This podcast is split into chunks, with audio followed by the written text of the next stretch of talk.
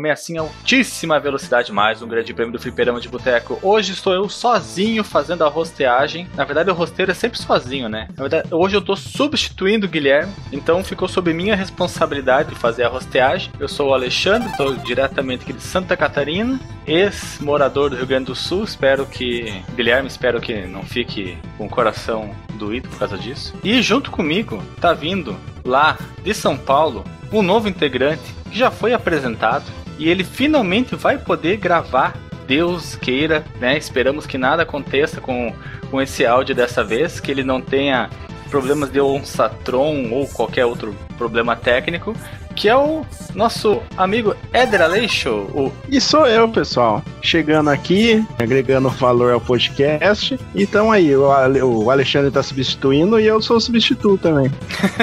Vamos lá. Não, tu não é substituto, tu é estagiário, né? Estagiário, né? e vindo do meio do país, tô roubando até as frases do Guilherme. Vindo do meio do país, amontado numa betorneira, aligatorneira, desculpa Alisson Guedin. É isso aí. E eu já queria já começar fazendo um pergunte ao Alexandre. Opa! Já começou a vender a água de coco e, e chinela havaiana na praia? Olha, se houver a necessidade, faremos. Espero que não seja necessário, porque o sol é de rachar, cara. É difícil ficar andando ali na praia. Tem que usar uma camiseta e um boné por cima, né, para proteger o pescoço. Fica parecendo um, um tuareg. Boia fria. É isso, fica parecendo um boia fria também. Mas se precisar, né, para complementar a renda, ao invés de vender o corpo, vamos vender coisa na praia, né? É, mas tá perdendo dinheiro nesse final de ano, hein? Podia estar tá lá vendendo as coisas e ganhando dinheirão com os gringos é, lá. Vendendo alguma coisa pra Iemanjá lá, os... aproveitar o... Não, Iemanjá recebe oferendas, ela não compra nada, cara. Então, mas você vende a oferenda pros tanto oferecer pra Iemanjá. Poderia, né? Olha, é que, é que eu não tenho a cabeça de empreendedor como vocês têm, né? Quem sabe se vocês é, estivessem aqui, estavam fazendo, fazendo dinheiro, estavam ficando ricos. E, e como fala. Anda, andando de Ferrari. É, de Ferrari. Isso é mais, em, mais, Ferrari. Em, mais em Camboriú que o, que o, pessoal faz. Eu tenho mais uma pergunta que é: quanto tempo de, de visto de trabalho que você conseguiu para vir aqui pro Brasil? Não espalha, mas eu vim clandestino, hein? Então, olha só. por isso que eu realmente, caso a coisa aperte, eu vou ter que trabalhar de, na praia, lavando carro, babysitter, essas coisas assim, porque eu não tenho visto pra trabalho aqui, cara. Tô clandestino, tô fora do radar. Plantando a semente da discórdia, será que o Guilherme não gravou porque você abandonou ele lá sozinho no, no dos gaúchos? Ah, eu espero que não, cara. Eu acho que o Guilherme ele já, já conseguiu superar, ele já é uma outra pessoa. Ele mesmo já comentou aqui nos outros casts que ele é uma pessoa mais evoluída, que aprendeu a, a, ter mais paciência, a ser mais compreensível. Eu acho que ele vai entender que era necessário que eu viesse para cá. Ele vai saber se virar sozinho. ele vai desapegar. É. Quem ama deixa livre, né, cara?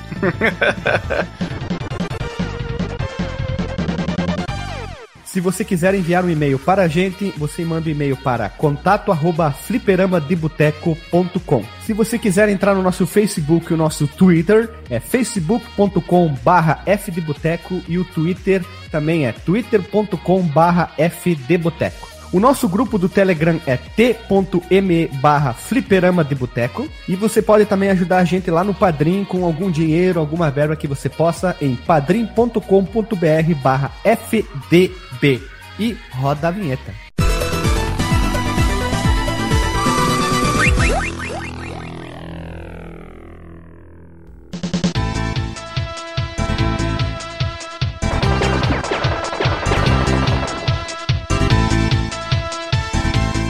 Voltamos, roubando mais uma vez a frase do Guilherme, voltamos depois da vinheta.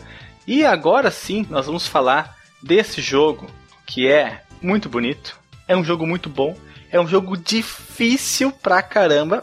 Pra minha pessoa, pra você pode ter sido fácil que é o Wild Guns. Ederley, Edão, você que é o autor dessa pauta, poderia nos trazer as informações acerca desse jogo supimpa? Wild Guns, ou As Armas Selvagens, é desenvolvido pela Natsumi Software, a mesma produtora do Harvest Moon, publicado pela Taito Software, que é a mesma produtora do Lamborghini Challenge. Os designers são Shunichi Taniguchi, não é Tamagotchi, não, é Taniguchi. O mesmo de Ninja Warriors, que vale um cast, e Power Ranger de luta de robô, Super Nintendo. O compositor é o Hiroki Iwatsuki, o mesmo de Poké Rock, e Haru Ohashi, o mesmo de Power Rangers The Movie. A data de lançamento no Japão é 12 de agosto de 1994, e nos Estados Unidos é julho de 1995, e na Europa é 30 de outubro de 1996. Olha só, você citou a publicadora Titus e falou do Lamborghini Challenge, Lamborghini American Challenge, que foi um dos jogos citados no nosso episódio sobre o Road Track Presents The Need for Speed. Então, link no Porsche com o nosso programa número 118 que você vai ver a menção ao Lamborghini American Challenge. Você também citou aí o, o Pock Rock, e ele também tem uma menção num episódio que nós gravamos há um tempo atrás, que é o episódio sobre jogos de navinha, que é o Fliperama de Boteco 109. Excelente programa. Olha, esse, esse é um dos se for fazer do centésimo ao duzentésimo os melhores programas, com certeza o 109 Jogos de Navinha tá na lista, porque foi um programa Muito bom excelente. Olha só. E é um jogo que merece todo o nosso respeito tecnológico e merece um cast no futuro. O, rock, o POC Rock 1 e 2. Talvez os dois juntos, ou talvez falemos de um e depois do outro. Não sei. Temos que desenvolver mais. Falando de desenvolvimento do Wide Guns, ou como eu dizia lá na locadora do tio Jairo, Wide Guns, ele é um jogo de tiro em terceira pessoa com aquela estética baseada em Space Adventure Cobra que é um mangá publicado nos anos 70, com uma pegada futurística do cyberpunk e aquelas histórias de cowboy, tipo filmes de Bang Bang, ou também conhecido como faroeste ou westerns. Feito por uma equipe reduzida de apenas 5 pessoas, contando com Sunushi Tamagotchi como designer gráfico. Fala direito, seu maluco. Shunichi Taniguchi. Esse clássico surgiu sem grandes pretensões para o console de 16 bits da Nintendo, apenas para tapar um buraco enquanto sua desenvolvedora estava trabalhando em projetos maiores. No começo, os desenvolvedores pretendiam que a jogabilidade fosse um pouco mais limitada, que a mira só pudesse levantar e abaixar e o direcional para os lados movimentam o personagem. Porém, acharam melhor deixar a jogabilidade parecida com Dynamite Duck. Vai ter um link no Porsche aí de uma jogatina de Dynamite, Dynamite Duck, que lembra o Napoleon Dynamite. Porém, com. Peraí, peraí, Alisson, só fazendo uma, uma pequena interrupção aqui. Esse Dynamite Duck, 1989. 89, um ano depois do lançamento do Mega Drive. São jogos que têm um visual que é superior aos 8 bits, mas ainda é muito primário em relação ao que viria ser mostrado na vida do Mega Drive. Ou seja, é feio, né? Em outras palavras, é feio mesmo. Mas é interessante a jogabilidade dele. É muito, muito, muito parecido com Wild Guns. Só que você tira esse visual lindo, maravilhoso, essa arte belíssima do Wild Guns e coloca o início da vida do Mega Drive. Então, o jogo é isso. E essa parte do Cyberpunk ficou bem legal, porque tem um momento que você enfrenta um, um inimigo, sai no soco com ele no braço, que tem braços robóticos. Me lembrou muito o livro que foi uma das inspirações para o Matrix, aquele livro do William Gibson, o Neuromancer. E aí parece o bartender do livro do Gibson. Mas o jogo é feio, que dói. É... O cara tem um, É, uma me- costa transparente, né? Me-. Me- Me- Mega Drive, né, gente? Mega Drive. Início da vida do Mega Drive, não fiquem brabos comigo. Mas vai ficar aí o link no post para vocês admirarem a inspiração do Wild Guns. E o Space Adventure Cobra, o tal do mangá que ele é inspirado, vai ficar no Porsche também se nós encontrarmos ele. Caso não seja encontrado o mangá todo ele, vamos colocar pelo menos a capa para vocês terem uma ideia do que se trata, algumas imagens, mas a gente vai fazer aquele esforço, aquele plus a mais para que você possa ter acesso a esse mangá. Uma diferença que ele tinha do Dynamite Duck, né, que é um leve aprimoramento, que é a marca, né, de onde os tiros vão acertar. Isso aqui no caso é aquela mira Isso aí é o, onde que o tiro do inimigo vai acertar quando ele atira em você, sabe? E vem vindo no pseudo 3D o tiro lá da frente, daí no, no Dynamite Duck não tem como saber onde ele vai parar. Daí no Wild Guns mostra onde o tiro vai acertar, daí é mais fácil pra desviar. É, isso claramente dá um benefício maior pro jogo, né? A equipe reduzida fica clara quando se vê que o jogo tem apenas seis fases, dois personagens jogáveis que não tem qualquer diferença, a não ser pela aparência e vários subchefes que se repetem. Mesmo com uma equipe reduzida, eles tiveram um grande carinho pelo jogo, nos entregando uns cenários lindíssimos com muitos detalhes, sprites bem definidos, tanto dos personagens como dos inimigos, e uma trilha sonora que é de estourar a boca do balão, digamos assim. Ela é uma mistura de country com música eletrônica. E ela não, não dá aquela sensação de, de frustramento, digamos assim, né? Por, por ficar se repetindo. Eu, eu, eu queria uma palavra mais bonita do que frustra, né? Frustra, sei lá como é que fala essa porra. Fruta. La fruta. Fruta pão. Olha o picolé. Isso. E opa. Bem, sobre a música, realmente é um trabalho fantástico de sonoplastia desse jogo. As músicas são bem legais, são bem empolgantes. Como o Eder bem escreveu, se você tiver que repetir a fase, não tem problema, porque A música não enche o saco de você ficar ouvindo ela direto. né? É, é isso aí. A, a música não é aquilo que vai fazer você ficar chateado. É a dificuldade do jogo, né? Que vai fazer você ter que repetir a fase se tu for meio descoordenado como eu. Mas a música, ela, em todas as fases, não tem música ruim. Desde o menu até a música de encerramento, todas elas são de excelente qualidade, são músicas empolgantes, bem loucas. E os efeitos sonoros são uma- uma- um capítulo à parte, vale muito a pena ser comentado. E quem sabe deixamos isso mais pra frente quando formos falar dos aspectos técnicos do jogo.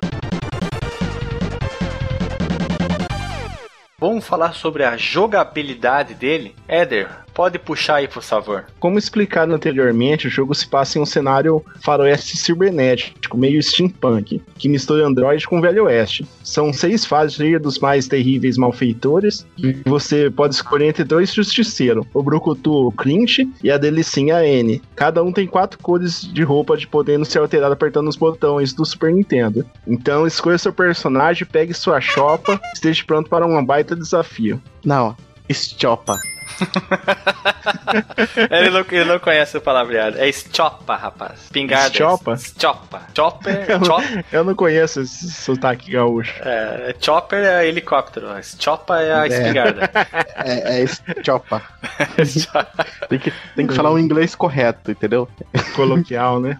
Não se engane pelo fato do jogo ter apenas seis fases, já que acaba rápido, pois serão várias jogatinas até você adquirir a habilidade necessária para zerar. Mas não pense que é frustrante. Pelo contrário, cada vez que você tenta naquela fase, você consegue chegar mais longe. Não porque você teve que grindar pro personagem ficar mais forte, mas sim porque você, como jogador, ganhou habilidade para ficar melhor. E não somente isso, Éder. Quando você passa de fase, o teu jogador evolui como se fosse no RPG. Não é mostrado o atributo que evoluiu, é simplesmente mostra a mensagem Player Up. E ele levanta o braço e faz. Uh! Player Up. Eu não sei se ele fica mais rápido, se ele fica Né? com... É que você ganha uma vida. Cada, praticamente cada fase que você passa, né? Você junta 100 mil pontos. Eu notei isso aí, é verdade, é verdade. E sobre a parte do frustrante, não é bem assim também, né? Não é bem assim. Essa foi a primeira vez que eu joguei esse jogo. Eu nunca joguei esse jogo antes dessa pauta. Até me atrapalhei lá no início, não chamei a história de cada um, mas tipo, a gente pode fazer isso agora. Eu conheci esse jogo, o meu irmão jogando ele, era em 2000, entre 2000 e 2002, quando nós descobrimos os emuladores para Super Nintendo, Master System, Mega Drive, que eu vi ele jogando.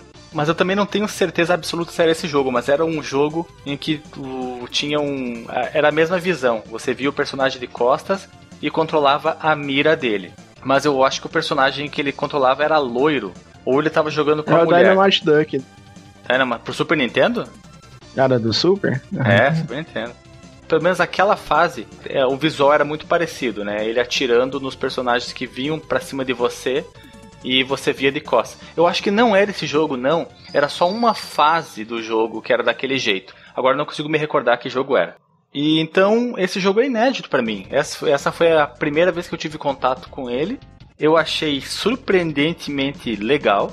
Como eu fui descobrir depois, ele se tornou um clássico instantâneo assim que ele foi lançado. Tem todo o mérito disso. Mas a primeira fase, até eu pegar o jeito, aprender a pulo duplo, né, desviar das coisas, prestar atenção em vários lugares ao mesmo tempo para ver se estão atirando, se tu pode ir para lá, Principalmente a mecânica do tiro que eu demorei para dominar ela, porque se você deixar o dedo pressionado do tiro, o personagem fica parado e você controla a mira com tiros ininterruptos, mas você tem um problema maior vulnerabilidade aos tiros dos inimigos que você pode defleti-los usando seus próprios, se você não utilizar desse estratagema de deixar o botão do tiro apertado, ou você pode apertar consecutivamente o botão do tiro e ele dá três ou quatro tiros e permite que você use o laço paralisante. Parece até um laço mágico porque a pessoa fica em azul piscante quando presa por ele. E aí se encerra a tua rajada de, de tiros e você lança o, o laço no próximo apertar do botão. E então eu morri, eu acho que umas 20 ou 30 vezes na primeira fase até pegar o jeito e eu ficava trocando, eu pegava o Clint, que com certeza é inspirado no Clint Eastwood dos filmes de faroeste. Já a Annie, não sei se ela tem inspiração em algum personagem que apareceu em algum filme de faroeste, mas eu gosto muito do, da, do vestido preto dela, combina combina bastante, faz um contraste com ah, o cenário, não, fica bem legal. de noiva dela de branco é melhor. Não, discordo, discordo. Acho que o preto é o mais legal. Inclusive é legal isso de você trocar a cor da, da roupa do personagem apertando A, B, X e Y, porque fica diferente, né? Provavelmente o artista que fez os personagens teve várias ideias de combinação de cores para a roupa do personagem, ficou com pena de ter que escolher só uma e perguntou pro pessoal se ele poderia colocar todas as ideias melhores que ele teve em relação à cor no jogo. E o pessoal deixou, né? Que bom, assim fica mais bonito. Se você não gostou da, de alguma combinação de roupa, se não achou fashion, se não achou o último grito, você pode trocar. E essa foi a maneira como eu conheci esse jogo pra pauta. Como é que vocês conheceram ele? Falando sobre não frustrar, eu acho que não, porque é bem rápido você recomeça. Quero ver jogar o Mega Man 1 lá, você ter que enfrentar o Yellow Devil. Passar a fase inteira, chega no maldito lá, morre. Não, depois tem que começar tudo de novo. Isso que é frustrante. Mas aqui é rapidão, você morreu, já começa de novo e é tranquilo. E eu conheci o jogo na Power Game aqui de Sumaré tinha fita, eu sempre joguei sozinho, nunca tive um multiplayer para jogar comigo. E eu joguei bastante na época, não, não, joguei, não cheguei a jogar muito, passar muitas fases na época, mas agora jogando pra pauta eu pude zerar o jogo pela primeira vez, usando o Save Station, né, que, que é difícil pra caramba o jogo, mas zerei. E você, Alisson, como conheceu o jogo? Eu conheci o jogo lá no fliperama do tio Jairo, quando eu não tava jogando Top Gear, essas coisas, o cartucho tava ocupado, eu um dia eu peguei, olhei lá e falei assim: ah, vou jogar. Porque eu, eu gostava do Sunset Riders. E eu tinha visto a capinha lá, eu achei, ah, deve ser igual o Sunset Riders. Aí fui lá e peguei para jogar e não era, mas eu gostei, achei interessante, mas nunca cheguei a zerar. Aí pra pauta fui jogar de novo, mas eu tentei jogar sem save state e não consegui zerar também. E tu foi mais longe antes ou mais longe agora? Ah, não lembro até onde que tinha chegado quando eu era criança. E dessa vez tu foi até onde? Consegui chegar até a quarta fase fase. Nossa, foi longe. Se eu fosse jogar sem save state, eu acho que não conseguiria passar uma fase. não, não, conseguiria sim. Eu não chegaria talvez tão longe quanto você, mas eu usava o meu estratagema, a minha estratégia do grego estratégia com o save state era só usar ele quando eu morresse. Ou seja, se eu morri uma vez só, eu não voltaria para ficar com a quantidade grande de vida. Se eu só usaria o reload do save state se eu morresse mesmo da fase para evitar ter que jogar tudo de novo. Então eu fui menos cheater do que usualmente eu sou jogando jogos de emulador. Mas uma coisa que é interessante falar também sobre a jogabilidade do, do jogo é que as fases têm tempo. Elas têm um timer decrescente e que se você não matar todos os inimigos da tela até o término daquele tempo, eles são mortos automaticamente. Chega o chefão. E o chefe chega. Che, o chefão chega chegando, mata todo mundo e diz: ah, já que vocês não conseguiram dar cabo desses vagabundos aí, eu deixa comigo, saiam daqui todos e mata todo mundo. E aí você pode enfrentar o chefe. Eu até pensei que por isso aconteceu algumas vezes comigo, de zerar o timer e eu não ter conseguido limpar todo mundo da tela. E eu até pensei que isso fosse uma coisa ruim no jogo, porque muitas vezes apareceu o mesmo subchefe para eu enfrentar e eu e eu pensei, será que porque eu, por eu ser ruim, o jogo tá me dando um Não ter matado todo mundo, É. tipo, vou ter que enfrentar esse chefe agora. é, isso, tipo final falso, Uma final punição, né? É, ou o jogo incomple... o final incompleto, final 1, final 2, final 3, final alternativo, coisas assim. Mas não, vendo aqui a- na pesquisa do Alisson, do Alisson, do, do Eder, é, foi por causa da equipe diminuta que eles optaram por certas características ah, do jogo, da características da jogabilidade, como a repetição de alguns subchefes, o jogo ter poucas fases, então não era por eu ser ruim e não matar antes do, do timer zerar que aqueles subchefes apareciam de novo. Então é uma, foi uma escolha do jogo mesmo. E falando mais sobre a jogabilidade, como é que é o, lay- o layout dos botões? Como é que são os botões? O que, que faz cada botão do controle do Super Nintendo nesse jogo? Bom, o Y atira, o P pula e o X usa especial. Mas não é só isso, tem os movimentos especiais. Como você já falou, se apertar, ficar apertando o Y repetidamente, você usa o laço que congela o inimigo. E por onde o laço passa, ele absorve os tiros dos inimigos também. Tem o pulo duplo, que aperta o P duas vezes, ele pula. E quando você tá perto da, do, do canto da parede, se apertar, ele dá tipo um somersault na, na parede e pula mais longe daí pra frente. Tem o escorregão, que é quando você tá segurando o Y apertado pra ele atirar, como você falou, que o personagem fica parado e você controla a sua mira. Se aperta o B com o Y apertado, ele vai dar um escorregão pra um dos lados. Eu não sabia disso. Olha só, eu, e quando. eu corria, eu era Danger Zone, cara, eu era faca nos dentes. Eu ficava parado atirando com o modo rajada e quando vinha um tiro, eu saía do modo rajada para poder me desviar, dar o pulo duplo ou simplesmente dar um passinho pro lado, mas tendo que parar de dar tiros. É excelente saber essa corregão da desviada, porque isso melhora muito a jogabilidade do jogo. Eu teria me livrado de várias situações se eu tivesse sabido disso antes. Sim, principalmente naquele chefe que é um tanque, que se não conseguir dar o escorregão na hora que passa o fogo, você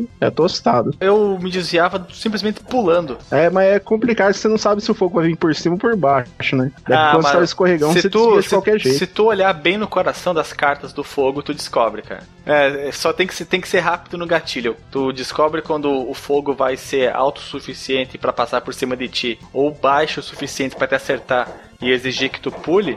É só alguns alguma fração de segundo antes dele te acertar. de segundo. É, tu tem que ser bem rápido no gatilho mesmo. E o pulo duplo, usando a parede como suporte, eu nunca executei. Eu simplesmente dei o pulo, que quando você chega no ápice da parábola, você aperta novamente o pulo e ele dá uma outra piruleta e consegue saltar mais alto. Como é que se chama esse pulo da É, parede você que tu usa falou? a parede pra pegar um impulso e cair um pouco mais longe, né? Que nunca fiz isso aí não. só. Não usei esse estratagema aí não, mas mesmo assim consegui virar o jogo. Então, palmas pra mim, né? mas tem mais coisas também. Continua aí, Eder. Ah, e tem as armas do jogo, né? Tem a Pigun, Não, que é uma arma troll. Tem mais coisas sobre pra tu falar aqui da Ah, tem. dos movimentos Tem a especiais dinamite aí, mano. em cima do É, e tem Ah, tá. as dinamite, que quando o inimigo joga dinamite em você, você chega em cima dela, aperta o Y e vai pegar a dinamite. E você pode jogar de volta nos inimigos, que ajuda bastante, que é um bastante dano. E tem vezes que o inimigo ele passa rente à tela, bem perto, e não, você não consegue matar ele atirando. Aí você tem que chegar de frente com ele e apertar o Y pra dar uma cacetada nele e voar longe. Só assim você mata o inimigo que, tá, que chega na tela. É, tem uns inimigos que ficam frente a frente com você, tete a tete, muito próximos, e que você não tem como acertar tiro nele realmente. Então o que, que o, o personagem faz? Ele é surpreendido pela proximidade do inimigo, ele não tem espaço pra usar o braço estendido pra dar o tiro. Imagina-se que seja esse o motivo. E aí ele dá uma tipo uma coronhada na cara do vagabundo. Só que aí tem um detalhe interessante. O Clint, o nosso amigo Clint, ele tem uma estiopa, uma, uma escopeta, uma, uma espingarda. E a menina Anne, ela tem um, uma revólver que soca a porva. Não, não saca pólvora, não. As revolva. Ela tem uma revólver. E aí, quando ela vai dar a coronhada no, no inimigo que tá em frente a você, é como se ela estivesse portando a escopeta, a estiopa. Eu não cheguei a jogar com. Eu não joguei. prestei atenção quando eu joguei com ela. Eu joguei. Eu joguei. o inimigo.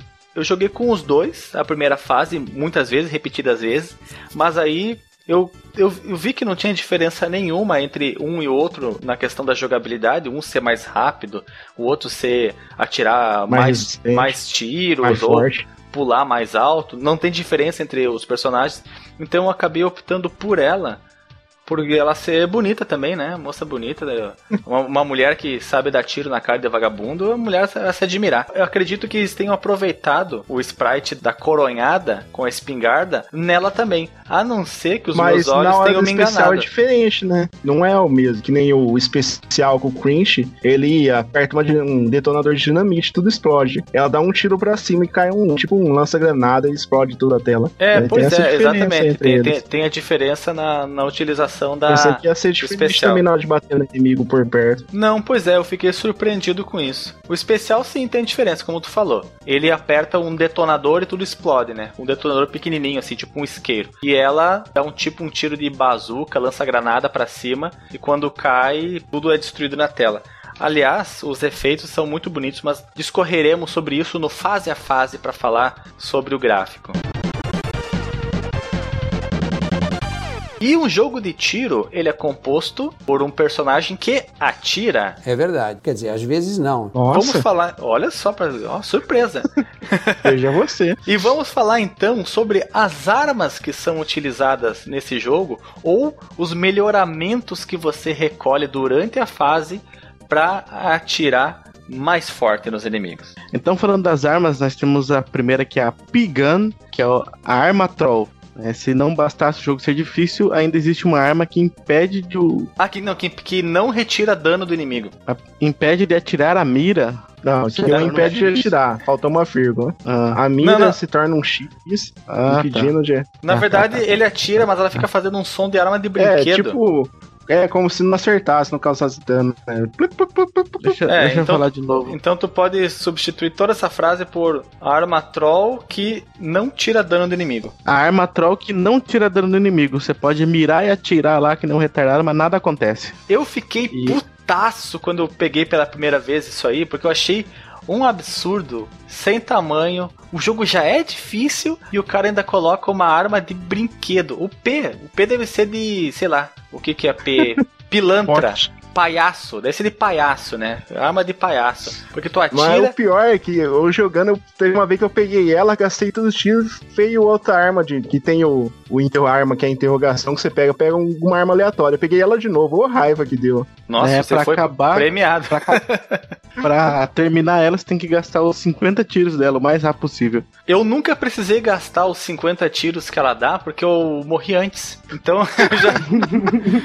então, Você perdia. é, então já, já eu pegava ela, atirava, atirava. Eu, ficava. eu fi- a primeira vez eu fiquei atônito, eu fiquei abobalhado, fiquei besta, porque eu atirava e saía aquele som de arma de brinquedo. Eu, caramba, o que que tá acontecendo aqui? Que arma é essa? E eu atirava, atirava, atirava, atirava e o cara não morria, pronto, morri. Não prestei atenção no que tava acontecendo na tela, levei um tiro e morri. Ah, e esse jogo é, é um hit kill, né? Uma bala É, te acertou, já, já eras. É que nem o, o jogo que o Alisson comentou, o Sunset Riders. Não tem perdão, é um tiro babaus. Temos também a, a M-Gun, que é uma metralhadora muito rápida e um pouco mais forte que a arma normal. Essa Temos a- arma tem um som espetacular. Todas elas têm Faz o som dela aí. Putz, eu não consigo. Faz o som dela, o cachorro latiu. É, é som, é som de, de metralhadora de filme. Eles conseguiram. A equipe de que fez esse jogo é muito pequena, mas ela era muito boa. Tanto o artista gráfico que criou os personagens, quanto fez os sprites, quanto fez o cenário, a escolha da paleta de cores. Parabéns pra esse cara. Mas o cara que era responsável pela sonorização, o sonoplasta do jogo, esse aí tá de parabéns. Porque o jogo bom de se ouvir. É exatamente. Os efeitos sonoros são bons, os sons de tiro são legais, tanto os teus quanto dos inimigos. Até os gritos dos personagens morrendo são bem feitos. Não é aquela coisa de. aqu- aqueles gritos. aquele grito, Aqueles gritos horrendos das mortes do Golden Axé, que chega a ser anedótico. Os Chargers também, aqueles maluquinhos, os cowboyzinhos morrendo. Nossa, tá angústia de ver. É. E o som das armas é muito característico das armas de verdade. A próxima que tu ia falar era a S-Gun, que é a, a calibre 12. Essa tem o som mais abafado, o tiro mais é, é mais espaçado um do outro, mas é a, a similaridade com a arma de verdade é muito grande. Parabéns pro sonoplasta de armas desse jogo. Obrigado. Ah, foi você? Foi. Eu que Nossa, que surpresa! Você é o Tamagotchi, Alisson Tamagotchi. fiz. Isso. É, é, é minha alcunha. Então continua aí, ô seu Tamagotchi. Além da S-Gun, né, que você falou, que é uma arma forte, que dá um tiro espalhado e acerta todas, a- quase tudo que tem na área ali, tem a G-Gun, que é um lança-granadas, que tem um, um rate de tiro meio baixo, mas compensa pelo seu poder de fogo. Temos a V-Gun, que é uma arma especial que você pega completando a barra verde, que fica em cima dos pontos. Para encher, você atira nos tiros dos inimigos, ou usa o laço, que tem um range maior, né, para poder acertar os tiros dos inimigos. Com a Vigan você fica invencível, seu poder de fogo é o maior do game e é muito rápida. Não Todas peguei, as armas. não peguei essa Vigan, nem sabia da sua existência. Ô, e, louco. o- e outra coisa a ser falada é que cada arma que você pega, a mira dela é diferente. A, a área que você pode acertar é diferente. Por exemplo, a S-Gun, que é a, a Stopa, a escopeta 12, a, a sua mira ela é bem maior. Então você pode a mirar do lado do personagem, não exatamente em cima, porque você ainda assim vai acertar ele. Ela é muito boa para acertar dois inimigos que estão próximos. Então você mira no meio deles e os dois são acertados. A tua arma padrão a mira é bem pequenininha, então você tem que ser um sniper para acertar os inimigos. Tem que ter, tem que ter uma, uma mira muito boa. Já as outras armas, elas têm a área que você pode usar para acertar os inimigos é muito maior, né? A representação dela na tela é muito maior. E não é simplesmente aumentada, a área aumentada. Não, ela é estilizada a mira de cada arma. Tem um formato diferente. Não é simplesmente um quadrado ou um círculo que fica maior. Cada arma tem o seu formato de, de mira,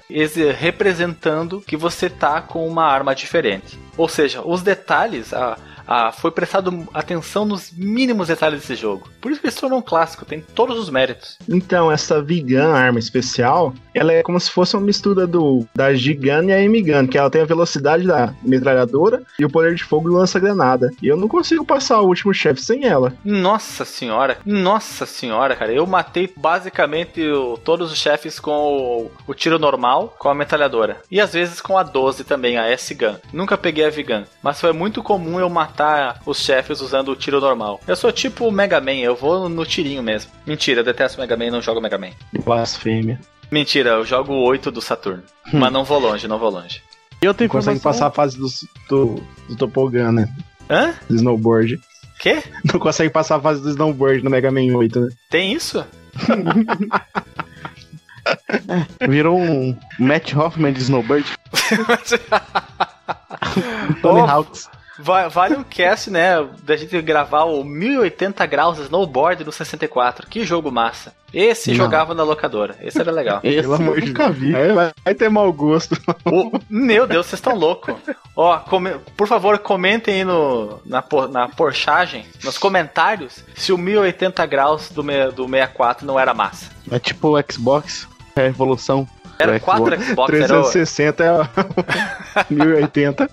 era o próximo. Vai ter que vir mais um Xbox ainda pra chegar no 1080, cara. Não chega. Mas uma, uma, uma coisa que ninguém falou é que os, os, todas as armas possuem 50 tiros, menos a V-Gun, que ela dura enquanto aquela barrinha verde permanecer ali. Ela vai diminuindo com o tempo. E temos agora os itens do jogo. Quais são os itens, Edão? Tem o item que é um B, que é uma bomba extra. O saco com a letra G, que são 500 pontos. A pedra azul, que é 1500 pontos. A pedra laranja brilhante, que é 1000 pontos. E a pedra amarela dourada, que são 5000 pontos. Mas pra que que servem esses pontos? Pra que, que esses serve esses pontos? servem pra. Juntando 100 mil pontos, você ganha uma vida extra. Ah, É pensei que tu isso que fosse tá lá no- nas lojas do baú e trocasse up por equipamentos. Quando tava o player up, você precisava que aumentava o nível do personagem, mas ele tá ganhando uma vida. Sempre que você juntar 100 mil pontos, ele ganha uma vida. E para ajudar a ganhar essa vida, tem as fases bônus, que eu acho que você não chegou a jogar nela. Que para passar a primeira, você tem que. para chegar na primeira, você tem que passar duas fases sem precisar usar o continue. Jamais, jamais.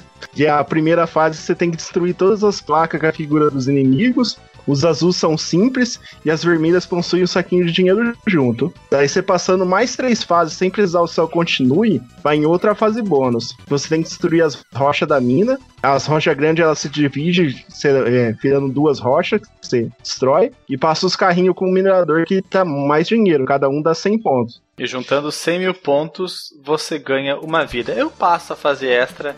É, para mim, não tem como você passar duas fases sem usar continue. É, é demais pra minha cabeça. Demais para minhas capacidades motoras. Pulando também agora para a história do jogo, não conseguimos achar um, um, documento oficial com a história do jogo, não conseguimos achar um, uma label ou, ou, aquele livrinho que tem a história do jogo. Então, o Edão fez o favor de zerar o jogo e anotar tudo que estava acontecendo no jogo e ele escreveu uma história. Eu acho que quem tem a voz perfeita para ler essa história aqui é o nosso amigo Alexandre. Contando a história não oficial by Eder.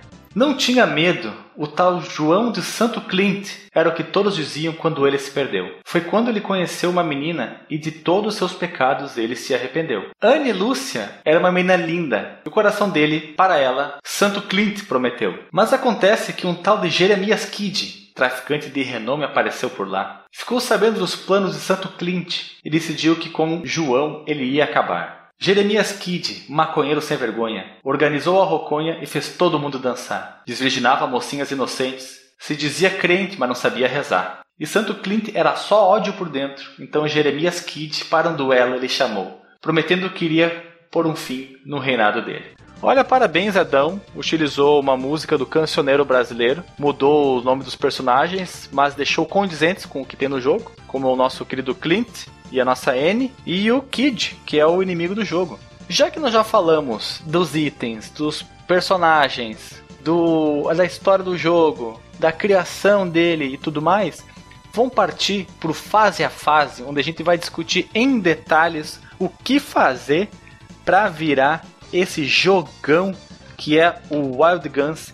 E de lambuja nós vamos comentar também sobre a jogabilidade, mais detalhes, sobre o gráfico que é fabuloso, sobre a arte, a mistura do mecânico com o Velho Oeste e sobre também a trilha sonora que é fabulosa. E passando então para a primeira fase que é Carson City, que oferece uma recompensa de 30 mil dólares. do que se trata essa fase? Você está numa praça, uma praça que tem um poço escavado bem no meio. Em frente você tem um restaurante e do lado você tem as lojas e você tem que matar toda a galera que tá dando tiro em, em você. Um detalhe bastante interessante é que, se você prestar atenção no cenário, ele é uma mistura de instalação industrial, muito metal, muitos canos, com o visual do Velho Oeste, né? Tudo de madeira, chão batido, ou seja, é uma mistura muito interessante para mostrar que ali eu não saberia dizer se é um futuro que foi pegar inspiração do passado ou se alguém do passado do futuro veio para o passado e modificou o Velho Oeste. Fica a dúvida no ar. Vote aí, ligue para 0800 1406 e escolha agora qual vai ser a história do jogo. É alguém do, é, o, é o passado que recebeu um visitante do futuro ou é o futuro que trouxe o passado para fazer um visual diferente. Então, Alexandre, jogando esse jogo, um, um, um, livro que me lembrou bastante foi A Torre Negra de Stephen King, que é mais ou menos isso, né? É o mundo que seguiu adiante e voltou ao tempo do Velho Oeste. Essa é a história da Torre Negra. Baita livro. O filme não é lá essas coisas, mas o livro. E os livros, tem... né? Que são sete. Sete livros! Cada livro é um andar da torre? Ah, é, é, não, mas é a, conta a história do, do Roland de Gilead que tá procurando a torre, o, o Homem de Preto para poder entrar na Torre Negra. E nisso ele vai encontrando os, os amiguinhos dele, formando uma turma do barulho e enfrentando altas confusões. Aí ele encontra o Neil e eles vão para Nova York e eles vê o, o Will Smith e deixa todo mundo sem memória. Um bom livro, já li. Meu Deus, eu entendi que tu falou, ele encontra o Neo. Eu falei, o que que Matrix tem a ver com isso, seu louco? É, ué. É pra, pra mudar os paradigmas, entendeu? Mas voltando à fase Ether, você que é o homem do, dos gameplay, o homem das jogatina, o homem que ensina a virar, fale-nos sobre o que tem que fazer nessa fase. Basicamente é destruir os inimigos que, fica, que aparecem na janela, que que estão os itens. E no canto superior esquerdo tem uma caixa d'água. Destruindo ela, ela tem uma bomba escondida nela. Ah, uma coisa bastante interessante de- desse jogo, em praticamente todas as fases, é que o cenário é destrutível. Não parece, mas se você acertar, atirar em certos lugares, as coisas quebram, explodem e revelam itens. Mas você recebe dicas visuais de que isso é possível, porque as coisas piscam quando você atira nelas. Então você, opa, aí tem uma coisa que pode ter um item, ou isso aí pode ser destruído e me ajudava, causa uma explosão maior, ponto, por né? exemplo. Na primeira fase, na primeira tela, como você falou, tem a caixa d'água, que eu nunca atirei nela, não sabia que ela era explodível. Apesar dela ser composta de metal e água, né? Ela explode. Veja só que interessante. Deve ser, deve ser água com gás, né? Faz pressão demais e explode. Mas você tem uma carroça que na verdade ela tem lagartas, é, tem esteiras, então é uma, é uma carroça futurista ou é um- uma carroça do futuro que tem elementos do passado? Um, um, é, você entende? É, Tem essa mistura, não sabe se é presente ou passado, futuro Não sabe ou, se é ou Brasil, passado. se é Egito. É, se é Brasil ou Egito. E o inimigo, o chefe que você o, o enfrenta, chefe. o chefe ou o subchefe, né? Porque todas as fases são assim. Você tem a primeira tela, você mata todos os inimigos, aí Acabou, zero, não, o- zero acaba o timer. contador, né? Isso, é, zero timer, todo mundo morre, vem um chefe. tem o chefe. Aí você vence esse chefe e você vai para uma segunda tela e você enfrenta um outro chefe. Então, na verdade, eu acredito que esse primeiro que você enfrenta é ou subchefe ou a fase realmente tem dois chefes. Basicamente, toda fase são três secções que tem, né? Três, A né? primeira São parte- duas? Não, são três. A É, então primeira lá. parte, acabando o contador, você vai enfrentar um subchefe. A segunda também, acabando o contador, você enfrenta um subchefe. E na terceira secção, você enfrenta o chefe em si. A única exceção é a fase do trem, que não tem os segmentos. É só uma fase direta. E no final você enfrenta o chefe. O primeiro chefe que você enfrenta é um robô, tem um, um- as balas cruzadas num, num- como é que se chama? Um cinto de um cinto de balas? Não sei como é que se chama, não sou. Um, um chapéu de xerife, mais ou menos. É, ele tem um chapéu de xerife, tem as, as balas trançadas sobre o peito, né? Que em vez de passar na cintura, você passa sobre os, os peitos. E é um robô muito estiloso, um robô que dá medo, inclusive. Não tem muitas dificuldades para matá-lo. Eu demorei para chegar nele, mas ele não é muito dificultoso. É, pode ser um pouco longo se você tiver a sua arma comum e ficar pulando para lá e pra cá mais tempo do que atirando propriamente dito nele. Mas é um inimigo com um certo nível de dificuldade. E depois. Ah, é bem, se você aprender, souber usar o laço, ele fica bem fácil. Que você lança o laço, atira, atira, atira, lança o laço, atira ele, ele praticamente não se mexe. e quando ele é, que, é, escorregão que, é que desviar. você precisa ter um certo nível de coordenação que algumas pessoas, digo, vulgo eu, não tem, né? Então eu preferi ficar. eu preferi ficar pulando que nem um sapo para lá e pra cá, fugindo dos tiros e dando rajadas nele, do que usar o laço. Mas o laço é interessante porque não tem inimigo que seja imune a ele, né? Todos ficam Tem para- um. paradinhos. O tanque é imune, Ah, o- é o, o único tanque. inimigo O- imune. Exatamente. Depois que você vence o, esse robô ali no em frente ao poço que fica bem no meio da cidade, você vai pra dentro do saloon. E ali você enfrenta mais uma leva de inimigos. E tem um cara, aí, aí que eu digo, eu não sei se isso é passado ou se é futuro. É um cara de terno e gravata. E parece que ele é, ele é meio. tá meio bêbado. Ou ele é. Ah, Eu não achar sei. ela é um cara meio alegre, assim, né? E você consegue destruir o bar inteirinho. Destrói mesa, destrói cadeira, destrói as garrafas, destrói espelho, destrói. deixa tiro em parede. É uma festança da destruição. Não é muito fácil, porque vem muitos inimigos pra ajudar ele também. E atrás do balcão aparecem uns gordão que atira dinamite em você. E Isso. matando eles deixa item. É, exato, exato. Ah, e você percebe, assim como lá fora, dentro também tem muita estrutura metálica, tem muitos canos tem, tem coisas, aparelhos tecnológicos dentro desse ambiente de salão. Tem neão e depois. E tem o passado que tem os ventiladores, né? Que os caras têm tudo tecnologia, vai usar ventilador ainda. Usava um ar-condicionado, né? é que é metade metade, né? Não dá pra, não, não dá pra se ter tudo, Éder. Não dá pra se ter tudo. E depois que você vence esse segundo chefe, aí você vai pro chefão podemos considerá-los subchefes, né? Aí você é, vai pro falando sobre da esse fase. subchefe segundo, da segunda parte, você acertando o laço nele, se você tiver com a S-Gun ou a G-Gun, você mata em uma laçada só. Você la- la- soltou o laço nele, você ra- dá a rajada nele, e antes dele sair do, da paralisia do laço, ele já vai estar morto. E esse chefe é engraçado porque ele é gigante, né, cara? Você tá em cima do prédio e você luta contra ele. Ele parece um- uma Power Armor do, do Fallout. Isso, esse é o terceiro chefe, né? O chefe de verdade, vamos dizer assim. E você enfrenta ele. Você está no teto do salão, no teto lá em cima mesmo, fora do edifício. E ele vem, ele é gigantesco, ele tem duas vezes a altura do prédio. E como bem o Alisson falou, parece uma armadura do Fallout. E você tem que atirar no coco, na cara dele, na cabeça, lá em cima da cabeça mesmo, para você conseguir matá-lo. E ele tem uma tiros bem poderosos, tem uns ataques meio furiosos também, mas com um jeitinho, dando as escorregadas, os saltos duplos, você consegue matá-lo. E uma coisa que a gente não falou é do de como é bonito, né? Esse é bonito teto demais, é bem cara. deta- detalhado, né? O prédio lá atrás, a antena que tem ali, muito bem feito. O É, eu- detalhe do chefe também é muito Eu, bonito. eu não sei, cara, se eu tô sendo aqui burro, mas eu acho que esse deve ser um dos jogos com o gráfico mais bonito do Super Nintendo. Ele deve rivalizar em beleza, em quantidade de detalhes nas cenas com RPGs. Porque O nível- é o- muito detalhe, cara.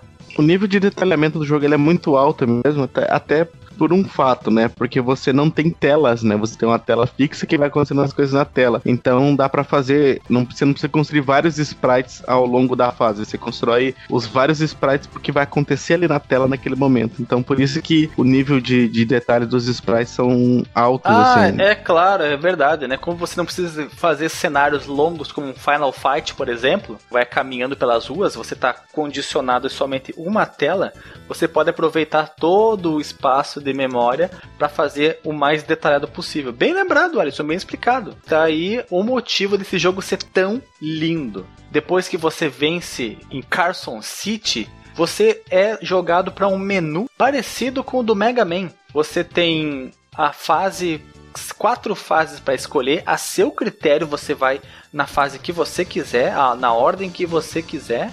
E nós vamos falar então, já que a ordem aqui você quiser, da fase do tanque, fase chamada Armored Train, que é a, a de baixo. Você tem quatro fases, em cima, direita, esquerda, embaixo. Vamos pegar a de baixo, que oferece uma recompensa de 70 mil. Lembrando que a primeira fase, a recompensa era 30 mil, ou seja, teoricamente ela é mais fácil, a primeira fase. Então, essa segunda, segunda na nossa ordem, né? Na de vocês pode ser a última, por exemplo. E no que consiste, Éder, esta fase? Em cima de um caminhão, perseguindo um trem sobre Tu, um. tu um consegue Grand dizer que Canyon. caminhão que é pela cabine dele? Ah, é um. Um Volvo F4000 Titan. Não é tá bom, tá bom. Vai lá. Claramente é um Volvo F4000 Titan. Então, é, é, você está na, na caçamba do caminhão perseguindo um trem. Estão em cima de um caminhão perseguindo um trem em um canyon. Nessa fase aparecem uns, uns bug, não bug, um bug. São os carrinhos estilo os do Mad Max e tem uns inimigos voador que atira dinamite também. E essa fase, como explicado anteriormente, ela não tem o, segmento como nas outras fases, é só uma fase direta.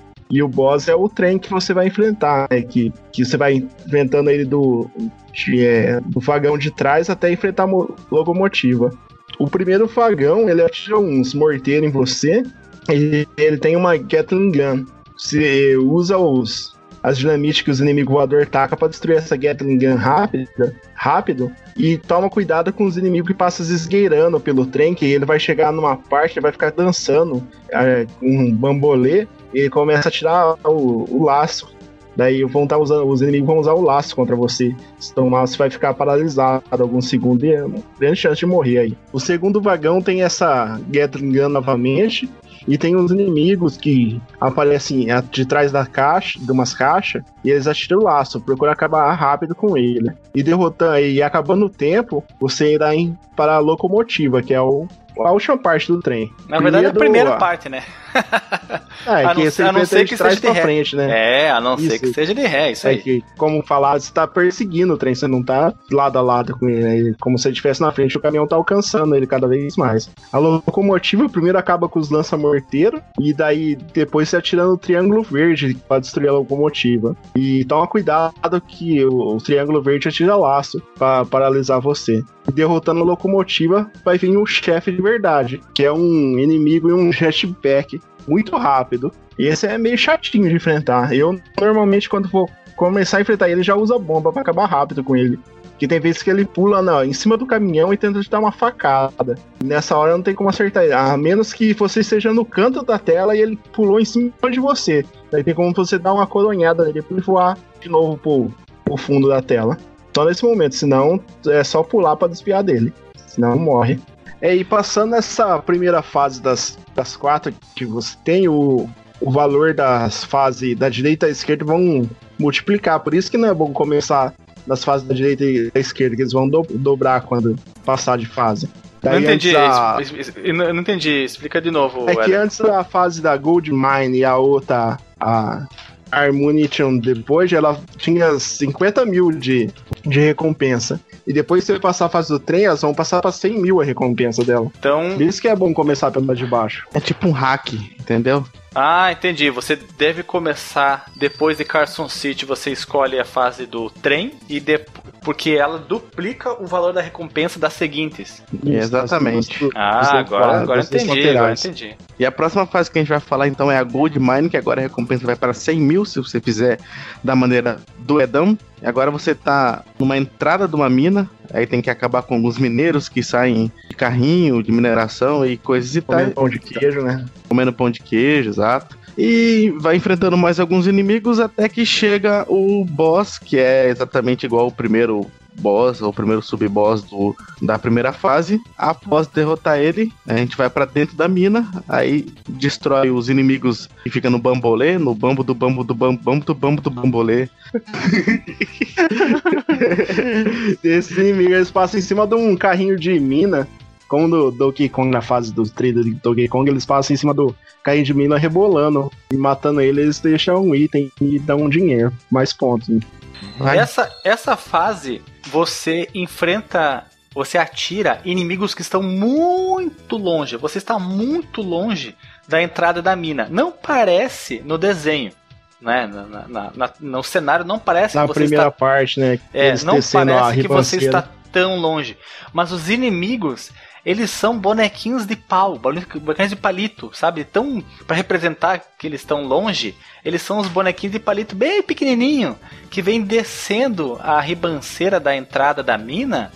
E você consegue atirar neles como se fossem inimigos normais. É muito engraçado, é como se tivesse É, que quando eles matando terminam uma formiga a com uma ribanceira, bazuca. eles atiram, né? Daí É. é. mais fácil matar eles quando estão descendo a ribanceira. Mas é, é interessante também, vendo pela perspectiva, é que parece que a entrada da mina é muito, muito, muito grande, porque as pessoas ficam formiguinhas nela.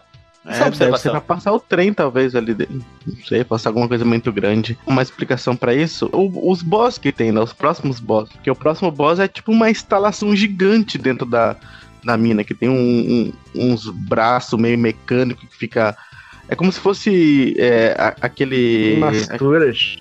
É, aqueles negócios de, de microfone que, que- que vai levando de um lado pro outro, assim, não é? É grua. Pedestal. É, é sei lá se A é grua, pedestal. né? É um pedestal de cabeça para baixo. Em vez de ter um microfone, você tem três microfones Uma fazendo a chopa. Triforce. Isso.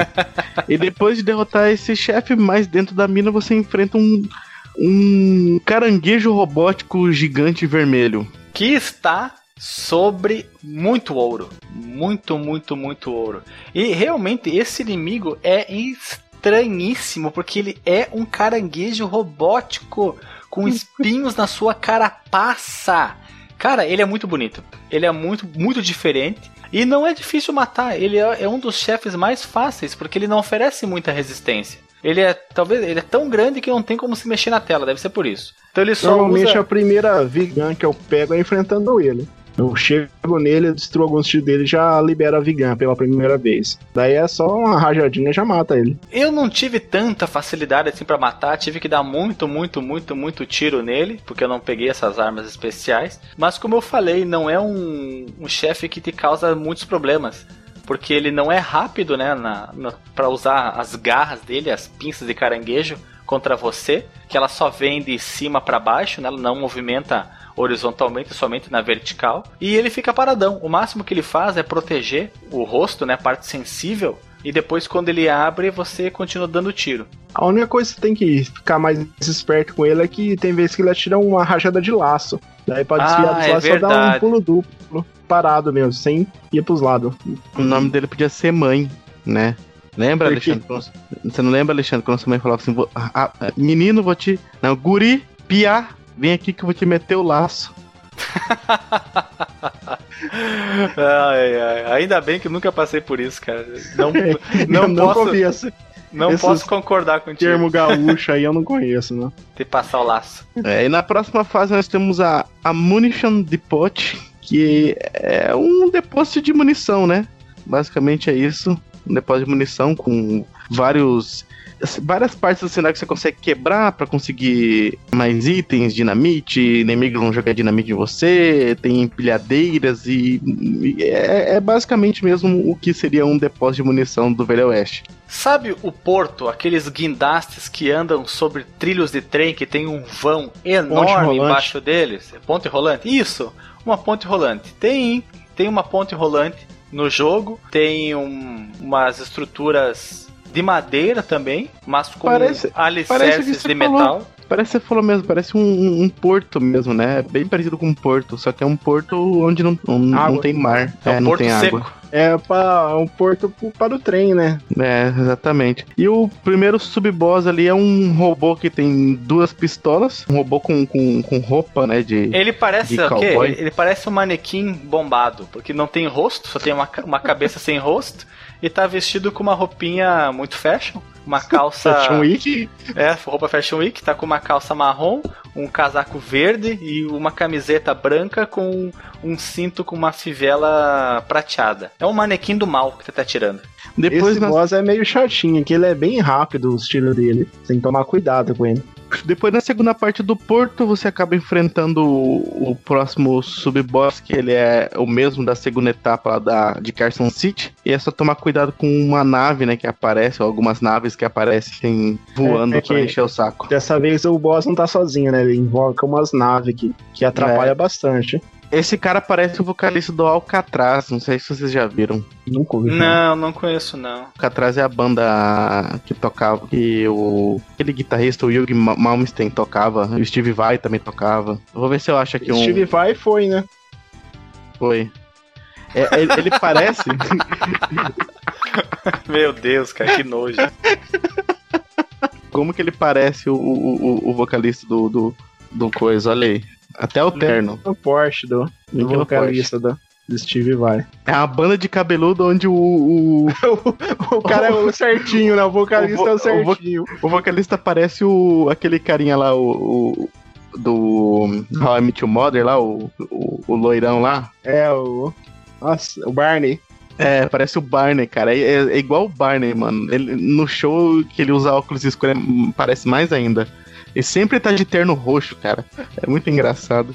Os caras todos É metaleiros que, cabeludos. que atrás dos caras tudo mal encarado, cabeludo, de couro. Daí chega um, um certo. O vocalista é um certinho.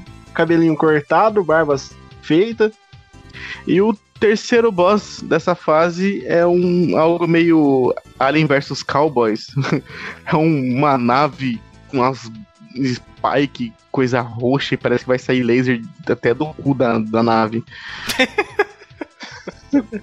Ela tem um rabo também, né, que não dá pra ver aí que o personagem tá na frente. É como se fosse um, sei lá, um espermatozoide. Você tem que atirar na cabeça dele. Depois, Até quebrar o vidro. Depois vamos para Desolation Canyon, que é um, é um canyon, né? Basicamente. E o primeiro chefe do, do, Parece aquele primeiro chefe do Ammunition Deport, ou Deport, sei lá como é, é o nome. É, só que com uma roupinha mais cinza, mais. Mas eu queria falar sobre essa fase, que é, foi a fase que eu mais repeti, que eu achei mais difícil. Mas também é que eu achei que tem a música mais legal e um cenário muito bonito, tipo um, um canyon anoitecendo, assim, com a lua no céu, o cenário, o céu meio roxo. É uma fase muito bonita. Eu já, diferente de você, discordo. Eu acho ela já uma das mais simples a, a fase. Menos detalhes, assim, no cenário. Realmente, uns, ela uns é. esqueleto uma... de boi morto. É, isso, isso é legal, na verdade, parece esqueleto de dinossauro pelo tamanho, né? Pelo, pela forma dos esqueletos também. Ah, talvez os, os bois sejam maiores aí, né? São bois gigantes, bois enormes. Mas como o Alisson falou, é, é a mais simples das fases e eu achei. A, pra mim foi a mais demorada de passar. Sinceramente, foi a fase que eu mais demorei. Depois que eu peguei a manha, né, da primeira, que eu fiquei um dia inteiro jogando só na primeira fase, mais ou menos. Essa foi a que eu mais demorei, porque é a que mais tem inimigos chatos é essa fase. Tem um poste que aparece que ele atira uns, tipo, uns três laços seguidos, tipo, nossa, é o pior inimigo, tem, demora pra você matar ele, está mirando ele, aí vem o inimigo esconde atrás do arbusto, inimigo que sai de dentro da terra, inimigo em, tipo, num, num ciclocóptero, sabe, tipo, uma nave ah, que... Eu achei muito engraçado, porque tem é. uns inimigos que eles vêm carregando a moita para se esconder. Eu achei, então.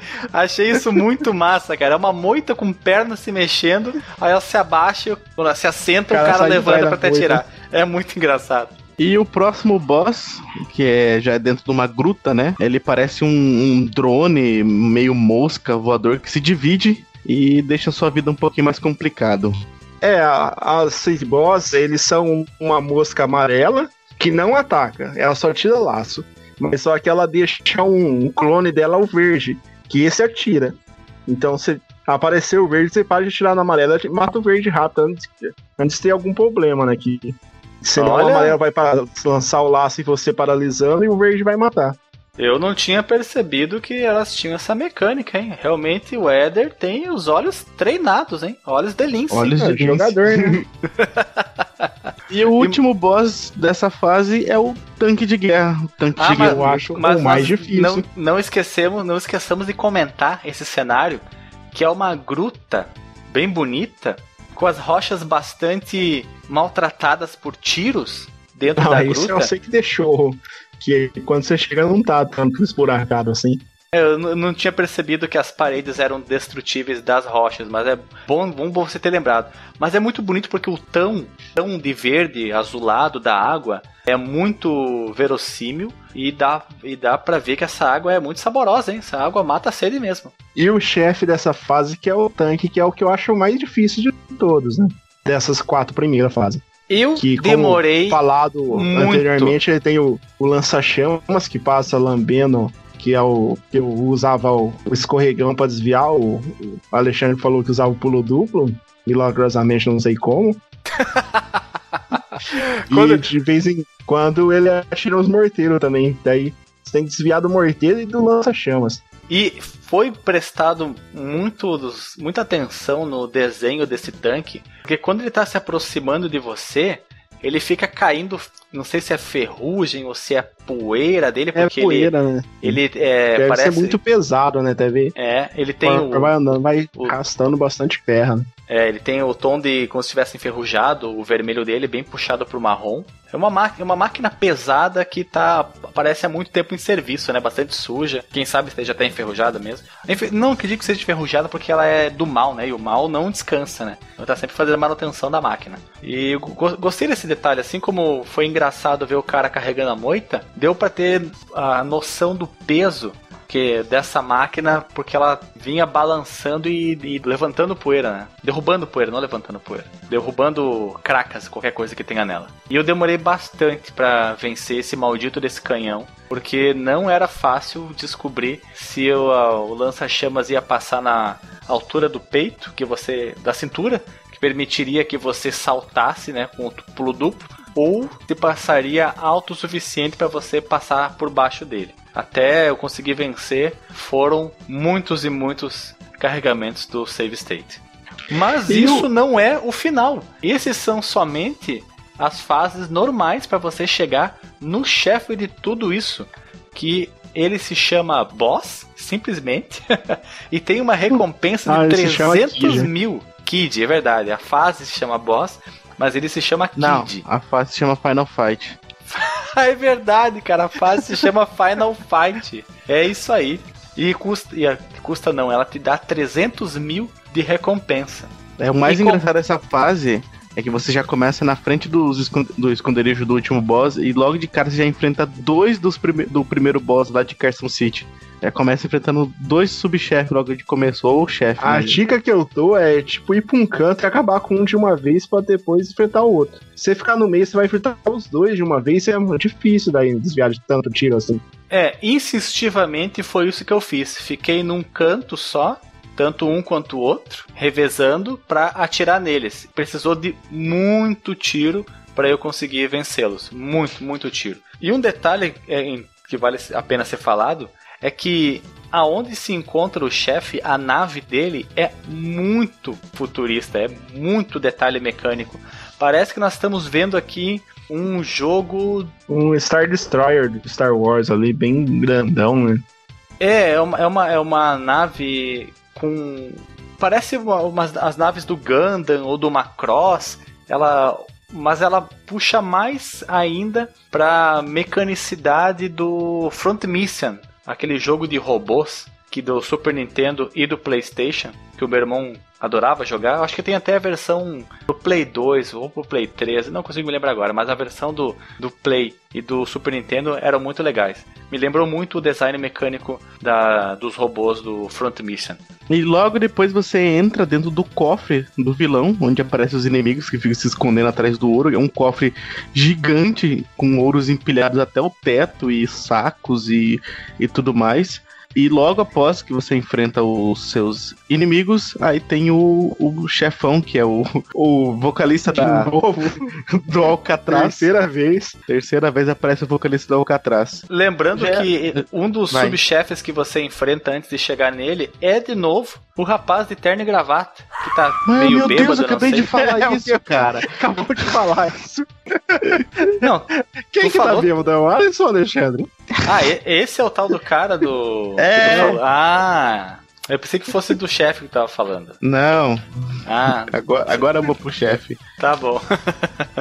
E depois você vai pro mais dentro do, do cofre, que é onde você encontra mais alguns inimigos, né? E coisas e tais. E, depois, e você encontra uma parede, um, um, uma parede, uma, uma. Como é que é que se diz aqueles. A porta, né? Uma porta de cofre que, cofre. que é uma metralhadora gigante, praticamente. É, é uma metralhadora giratória que funciona como porta de cofre. A dica que eu dou nesse boss é usar o. Que tipo, a metralhadora vai atirar, mas só que vai circular em, em volta de você, o tiro não vai acertar. Então ficar parado e lançar o laço quando vai começar a atirar, pra encher a barra verde pra deixar a, a Vigan perto de completar, pra quando chegar no último chefe, você completar ela e acabar com o último chefe facinho. E aí vamos para o último chefe, que é o, é o Kid. E ele vai estar sentado num, num sofá ali com a cachaça do lado e a chopa na mão.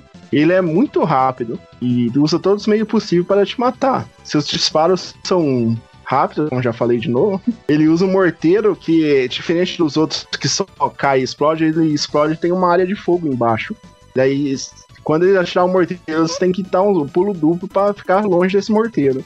E dos lados direito e esquerdo vai ter duas turrets que elas atiram assim que você chega estiver na frente dela. Tem que tomar cuidado. Ah, Essas, apareceu a turret, destrói ela. Com o tempo ela vai voltar. E sempre atirando no chefe. E ocasionalmente o chefe também vai vir pra, pra tela pra tentar te acertar. Daí você dá uma coronhada nele e manda ele de volta pro fundo. E como eu falei no último subchefe, você deixa a barra verde perto de completar. Daí você usa as turrets dessa fase pra completar a barra e acabar com o chefe ficar brigando, que vai ser rapidinho e indolor. Então, pessoal, esse foi o fase a fase desse jogo maravilhoso que é o Wild Guns. É um jogo lindíssimo, trilha sonora maravilhosa, mas é difícil. Se você for jogar no emulador, vai gastar o dedo do save state. Mas se você tem um Super Nintendo, vamos ver quanto custa esse cartucho no Mercado Livre? Wild Guns. Vamos fazer aqui a pesquisa ao vivo. Você encontra em valores que variam entre 23 reais. Ô, louco. 23 reais, olha só. Mas é Vou só a caixa. isso. Enganei vocês. É só a caixa. é só a caixa e o berço de plástico. Mas você encontra a versão paralela do Wild Guns, vulgo pirata, por 39 reais.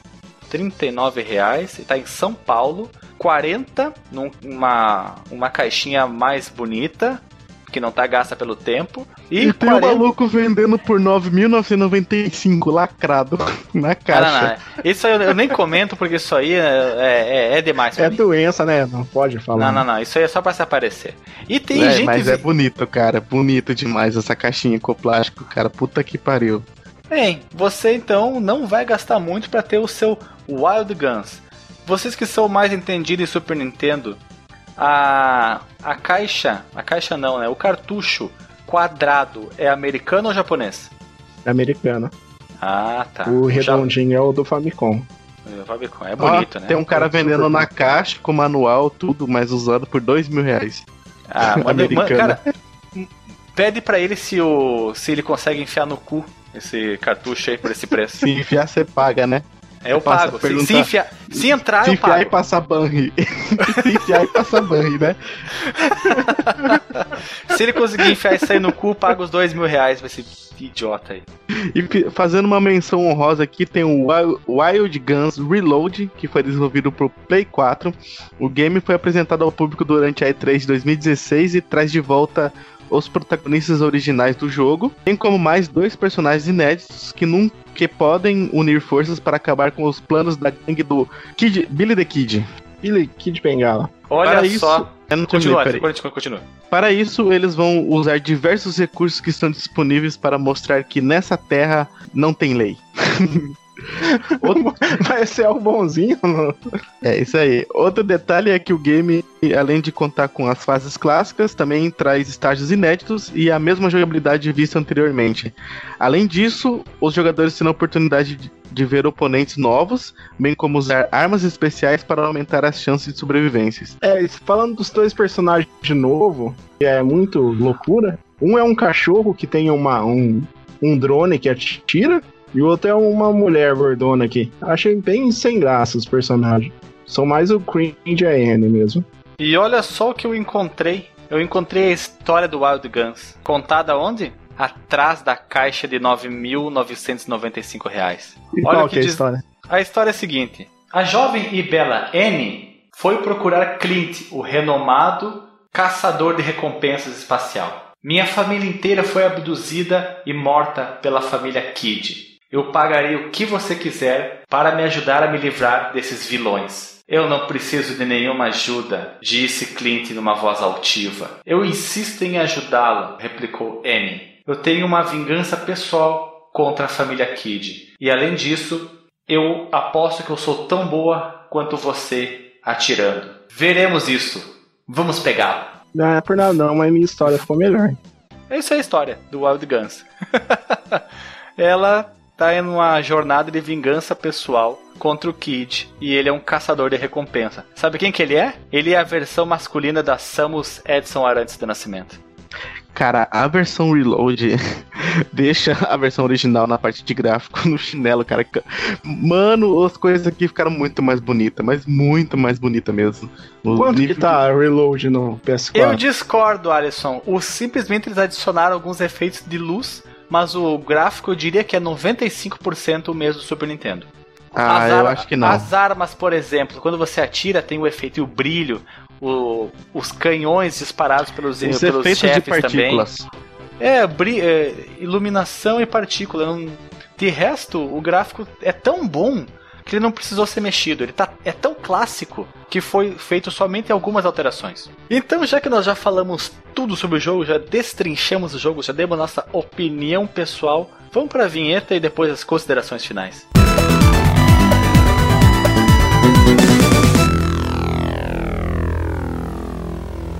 Então, seguindo agora para a parte final do cast, as considerações finais. Alisson, suas considerações. Como eu disse, né? Como eu tava falando, o nível de detalhe é tão grande no jogo que eles conseguiram fazer uma obra-prima no Super Nintendo, fazendo assim com que o, o jogo tenha aqueles detalhes riquíssimos, aqueles mínimos detalhes assim que você vai explorando durante o cenário, né? Atirando em vários pontos, destruindo os pontos. Cada parte mesmo do cenário, do background, coisas assim, eles têm um sprite a mais, digamos assim, uma modificação.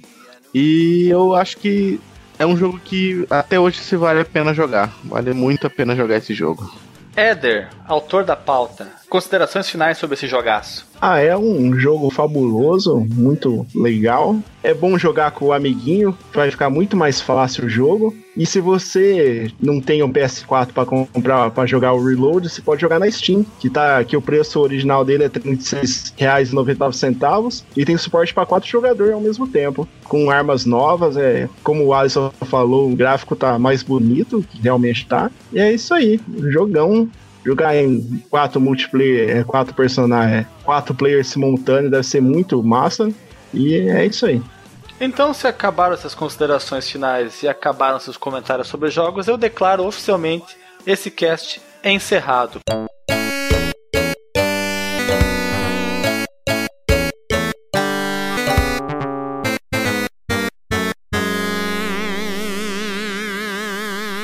Não fez as suas considerações. Ah, é verdade. Ah, vamos lá então. as minhas considerações finais são as seguintes: joguem, é um jogo maravilhoso. É difícil, é desafiante, mas vale a pena. Você vai se entreter muito, vai, vai agradar os seus olhos, vai agradar os seus ouvidos. Você vai descobrir um jogo maravilhoso que talvez você nunca tenha ouvido falar, mas antes tarde do que nunca. E se você tem um Super Nintendo, vale a pena pagar os 40 reais, 50 reais do cartucho que não é original por esse preço, mas vai que você encontra aí uma super promoção, o cara tá se desfazendo dos seus videogames 40 antigos. 40 reais você compra da Steam também, né? Ah, é, né? Você pode comprar no cartão de crédito internacional a versão do PlayStation 4. E se você não quer comprar, não tem um Play 4, não tem um Super Nintendo, joga no emulador e vai se divertir tanto quanto. Até é mais fácil porque vai ter o save state, você vai poder salvar seu progresso, continuar outra hora. Já que o jogo não tem função de save nem password, tem que jogar do início ao fim, né? Mas no emulador isso aí não existe. O emulador é para facilitar a nossa vida. Tendo dito tudo isso, tendo explicado tudo isso, tendo falado tudo isso, é isso aí o cast sobre o Wild Guns. Pode subir a trilha sonora.